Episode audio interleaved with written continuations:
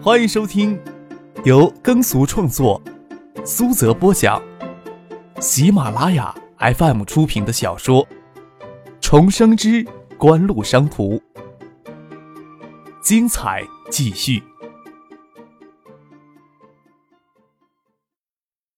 第七十三集。要不是想着明早还要赶路，张克能云雨到天明。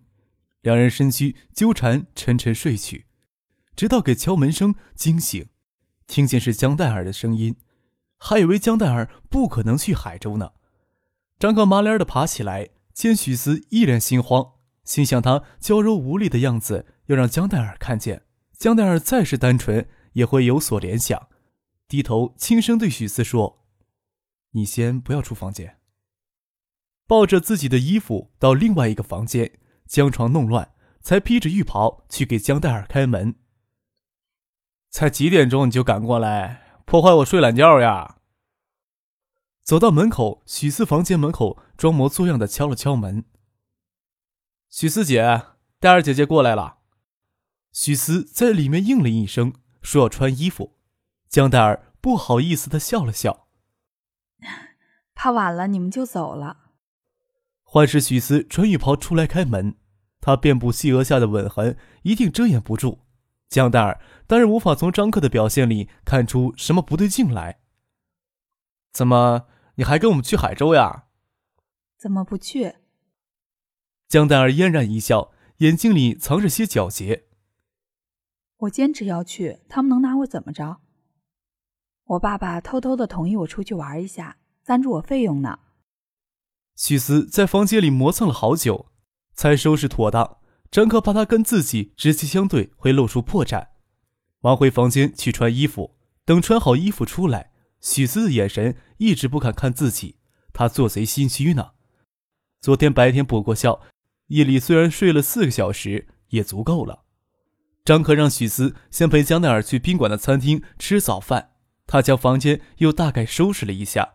将随身的东西一起拿出套间，吃过早餐，直接到服务台退房。从昨天气温的回升，天气转晴。从昨天入夜后，高速公路已经可以通行了。经过前天那段路面，除了扭曲厉害的波形护栏还没有及时更换之外，已经看不到车祸的痕迹了。其他人经过这时，也想象不出这里发生过八死七重伤的特大交通事故。在路上，江代尔提到那个令人厌恶的富家子弟叶红。江天集团在惠山是相当有实力的民营企业，仗着江代尔的爸爸跟江天集团有些业务来往，就死缠着江代尔。原来江代尔家也开了一家小有规模的铸件厂，但看他爸爸也不是为了生意会把女儿贴出来的人。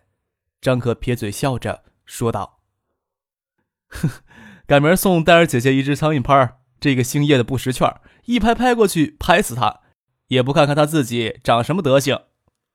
惠山离省城只有隔一百公里的路程，张可压着速度，十点钟才赶到省领导居住的新梅院。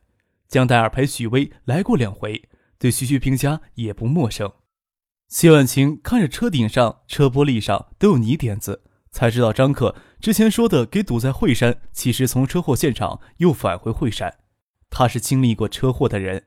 虽然看着张克、许思完好无损地站在跟前，还是感到一阵阵的后怕。省里大佬多半住新梅苑，现如今下棋给上级拜年已经成了惯例，已经不需要遮遮掩掩的。张克还以为新梅苑的地方公务车会络绎不绝，没想到进了新梅苑，却发现格外的冷清。徐学平没有外出，他的秘书李义江也在这里。张克进屋给大家拱手拜年。将芷彤抱在怀里。徐学平是省委副书记、省政法委书记，除了地方党政领导之外，政法系统也都属于徐学平的一亩三分地儿。屋子里没有别人，张克很讶异，徐学平再清廉如水，也不会不近人情，将来访者都挡在门外吧？关键整个新梅院都看不到拜年的人，难道天下的乌鸦都转性了？在客厅里聊了一会儿天儿，张克就跟徐学平到书房下棋去了，其他人都帮着准备中午饭。李一江帮他们收拾过棋盒，也就出去了。张克将心里的讶异都问了出来。徐学平轻轻的叹了一口气：“唉，惠山政法委副书记死于二月四日的车祸。”张克额头出了一身冷汗，想起警车里几乎给压烂的那名中年警官，他就应该是惠山市政法委副书记吧？张克对惠山的情况不是很清楚。但是政法委书记或者副书记兼公安局局长都是很正常的事情。那个政法委副书记大概兼职惠山市公安局长，才穿一身警服，倒不知道那个女警官是谁。张克知道新梅院为什么这么冷清了。惠山市政法委副书记夜里出车祸，是因为赶到省里拜年，其他人大概不会这时候来触眉头吧。张克心想，今年的春节真是冷清啊。海州那边出发的早，初三就到省里，应该山头都拜完才回去。张克不由恶毒的想：即便是死了，也是罪有应得呀。心想那辆警车就在自己前面一些时间出车祸，要不是惠山幺幺零不发生重大泄值，及时通知路政关闭高速公路，他们也应该给堵在高速路口。不晓得对徐学平会不会有影响？拜年的事儿，没有人会去提。但是惠山幺幺零重大泄值，才导致车祸严重化，这是惠山市政法系统内部的大问题。主要的要负起领导责任的当事人，却又死于这场车祸，有些讽刺。张克却更担心这事对徐学平会不会有不良的影响。这种影响换在平时都算不上什么，但是在这样的敏感时刻，却是十分的关键。张克将他跟许思经历惠山车祸前前后后的事情说给徐学平听，又把海州市最近的一些变故说给徐学平听。徐学平也听了张克对这件事的分析，疲惫略有老态的脸上眉毛轻轻的皱了起来。他习惯性的拿手托起皱纹纵横的额头，头发乌黑，那是新染过的。他轻声的说道：“万向前。”当时从海州市委书记上的位置退居二线，当时省里其他人希望他能到省人大当个副主任，安养晚年。温省长提出不同意见，加上他本人也希望留在海州，省里就同意他本人的意见，让他担任海州市人大主任。海州市现在的情况，省里也都清楚，不能为了搞平衡。耽误了经济建设，温省长这次退下去之后，让万向前到省里也是顺理成章的事情。至于万勇的事情，倒是一点儿没有听人提起过。丁向山当年将万向前赶到市人大，万勇也是那一次提升到市经贸委主任的位子。按理来说，论资历也够往上提一级。对于万勇来说，最可能的是仕途轨迹，就是到下面的区县政府做一把手，当区县党委书记都有些破格。这也是周富明与万向前联手之后最大的能耐了。但是万勇对于副市长方红清轻视的态度，说明其中的水比较深。张克更愿意相信万勇这次可能会一步登天，从外经贸主任的位置直接提到副市长。唐学谦代市长以来，常务副市长的位置还空着呢。周富明要制约唐学谦，最好的方案就是将万勇捧到常务副市长的位置上。真是按张克的设想发展，万勇可以称得上一步登天，绝不是周富明、万向前两人的能力能做到的。正是因为如此，张克才更加的头疼呀。说明省里有人不希望海州市的一二把手都投到徐学平的门下。徐学平皱着眉头，那人的名字就在脑海里盘旋。张克小心翼翼地说。是不是省里也希望海州那边能平衡一下？事到如此，这当然是张克最希望出现的结果。他可不希望周富明、万家父子能在省里真正的找到一个靠山。徐学平沉吟着，他倾向赞同张克的这种意见。有丁向山前车之鉴，省里跟下面的关系注定要疏远一些。大概是真不希望海州一二把手都跟自己走得太近。面对这种平衡的局面，徐学平也是束手无策，说道：“陶进书记最近常说要破格提升党政干部，大概意有所指吧？”见徐学平都要任命，张克无奈的笑了笑，总不能将海州市里的恩怨跟大湖水一样倾诉出来。市里有市里的勾心斗角，省里也不是一团和气。只要徐学平能一天在位上，害怕周富明、万用他们敢撕破脸。只是重新回到九四年，倒没有学会太委屈自己。看来还要从其他的方面想想办法，不然就要等徐学平在新的位子站稳脚跟之后，才能从长计议。您正在收听的是由喜马拉雅 FM 出品的《重生之官路商途》。徐旭平见张克愁眉苦脸的样子，笑了笑，说道：“哼，你才十七岁，不要学我们老头子皱眉头，人容易老的。金国海常常提起你，这次来不及了，下回你到他那里去玩玩。”金国海是省检察院副检察长，是丁向山案、新丰集团国有资产流失案的主要负责人，也就是上回陪许思到省城来接受西辖区检察院的复核，与金国海见过一面，之后一直没有遇到过。张克见徐学平突然提起金国海，当然不会是单纯的要他去拜访金国海，疑惑的看着徐学平。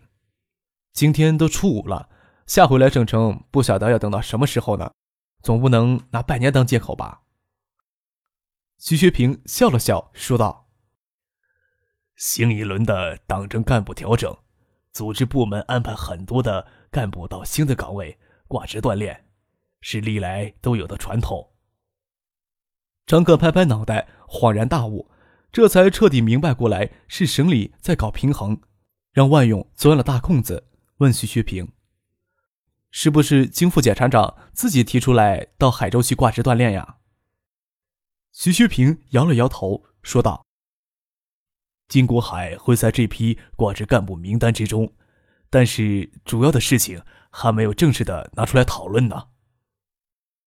金国海现在已经是副厅级，说不定能直接挂市委副书记职。虽然说挂职干部没有大用场，至少能在常委会议上能说上话。”张可当然希望金国海能到海州挂职，但是有些担忧。挂职干部是不是都要组织部门统一部署的？由省组织部统一部署不假，但是也要考虑个人的意愿。金国海去年小半年熬在海州，对海州的情况很是熟悉，到海州挂职就不需要从头学起了。这件事还没有正式的拿出来讨论呢。徐学平轻轻地敲了敲桌子，有些话不方便说出口。陶静书记能不能提出不拘一格的提拔人才的观点？那么更有发挥党政干部个人专长，也是值得组织部门考虑的问题。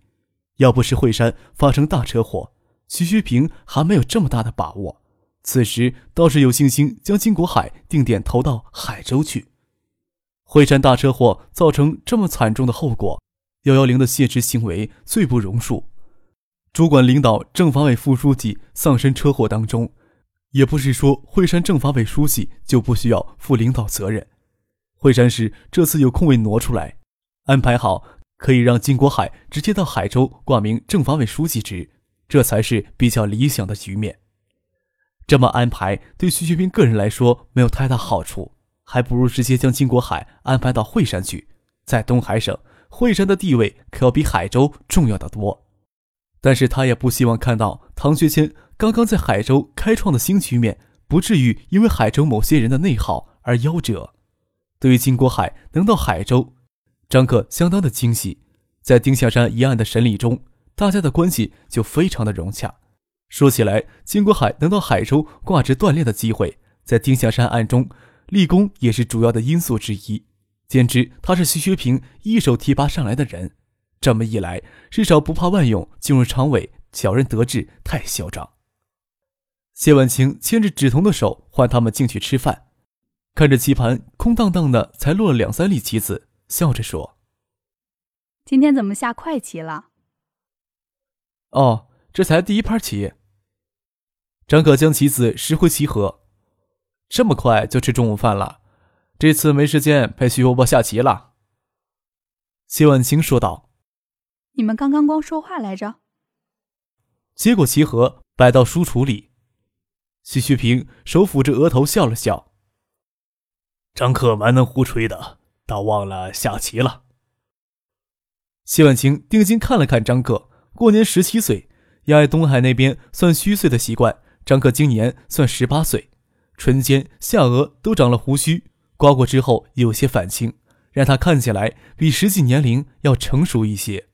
眉眼间英气沉郁，便是金国海、李一江这些成年人，在芷彤的爷爷面前，多半也只是聆听吩咐的份儿，偏偏跟张克有话题聊。张克没料到。到省城之后会遇到金国海这个有力的变数，虽然万勇可能会直接升到常委，让人极度的不爽，现在也没有了离开海州时的沮丧。在徐学平家吃过中午饭，赶着天好，没有再做停留，与周游会合之后就返回海州。周淑慧春节之后就退休在家，考虑许巍、江奈尔接下几天都在海州，有充足的时间陪芷彤，这次也把芷彤带到海州去。自从在惠山发生关系以来，许思短时间内还无法与张克在一起时装出若无所事的样子，尽可能的躲开张克的眼神。回海州也分开车来坐，张克无可奈何。昨天毕竟休息少了，全到车后座就睡了一路。惠山车祸让人心有余悸，压着车速赶到海州，天已经黑了。先送许思、江黛儿去沙田，然后打电话问爸爸哪里可以蹭饭吃。惠山发生车祸，让省里的春节气氛格外的冷清，却不影响其他地市。今天才年初五，吃喝宴请的高潮中场休息时间还没有到。张之行与唐学谦今天晚上都有应酬，由梁戈真、顾宪平在西城饭店摆了一桌家宴，请谢婉晴，算是弥补年前未能喝到的年酒。期间提起张克被堵在惠山的事情，唐静缠着张克问起惠山有什么好玩的。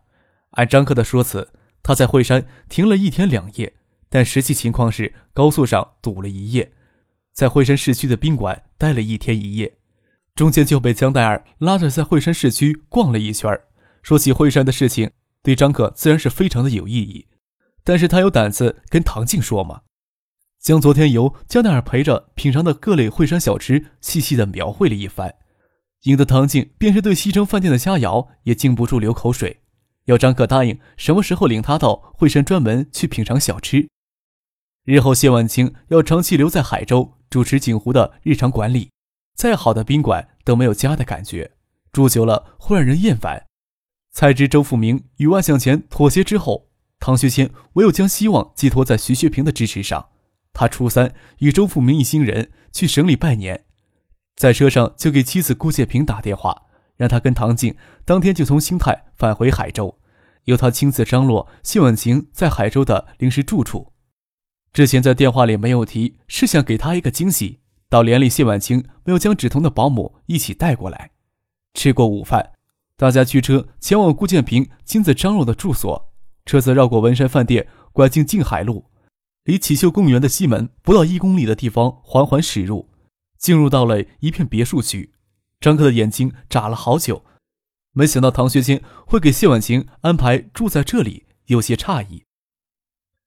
这是市里在静海路给市领导高配的独栋别墅，与文山饭店隔着小景湖，北面就是启秀公园，小景湖的东南角就是景湖公司所在的新海通大厦。这一小片住宅区里，二十多亩的密林浓郁分布在十几栋小楼，组成海州市委家属大院。虽然是市委家属大院。但是每栋别墅的进出口都相互隔开，那里大概是海州市最高档的住宅区，就算到二三十年后也不会改变，只是没有正式的名字，大家还是习惯称之为市委家属大院。唐学谦从市院调到市里，从副市长到常务副市长，再到现在的代市长，市委家属大院里自然有一套属于他的小楼，只是他一直都住在市院分给他的房子里。这次谢婉晴要在海州常住，从别处也找不到合适的房子，便让顾建平赶紧将本属于他的二号别墅布置起来。顾建平一开始多少有些不愿意，毕竟他在那栋别墅上花了老鼻子心血，室内装修他就前前后后跑了三个月，还得意的将灵湖的小花园重新捯饬过，正打算春节过后找一个日子入住呢。怎么舍得将房子让给别人？起初听了唐学谦的话，还闹小脾气。等唐学谦从省里回来，将内中的曲折跟他仔细的分析，他不再闹别扭。再是女人家最基本的利害关系，还是能看懂的。谢婉清也觉得诧异，虽然独门独院，出入口又与别的别墅不相关，但是这毕竟是海州市里给市委领导配置的高档住宅，他住进来就怕会有什么不好的影响。谢婉清颇多顾虑。但是面对顾建平的盛情，又不晓得如何推脱，倒是希望张克帮着说几句话。夜色虽深，但是草坪里安装着地平灯，还有灯光投射到近处的湖面上。张克心想，果然是好住处。就为了在这里拥有一栋小楼，海州市常委倒是值得一挣。见谢万清脸上有些为难，笑着说：“另外找住所，少说也要小半年的时间才能收拾好，不如暂时住在这里。”我看蛮好的。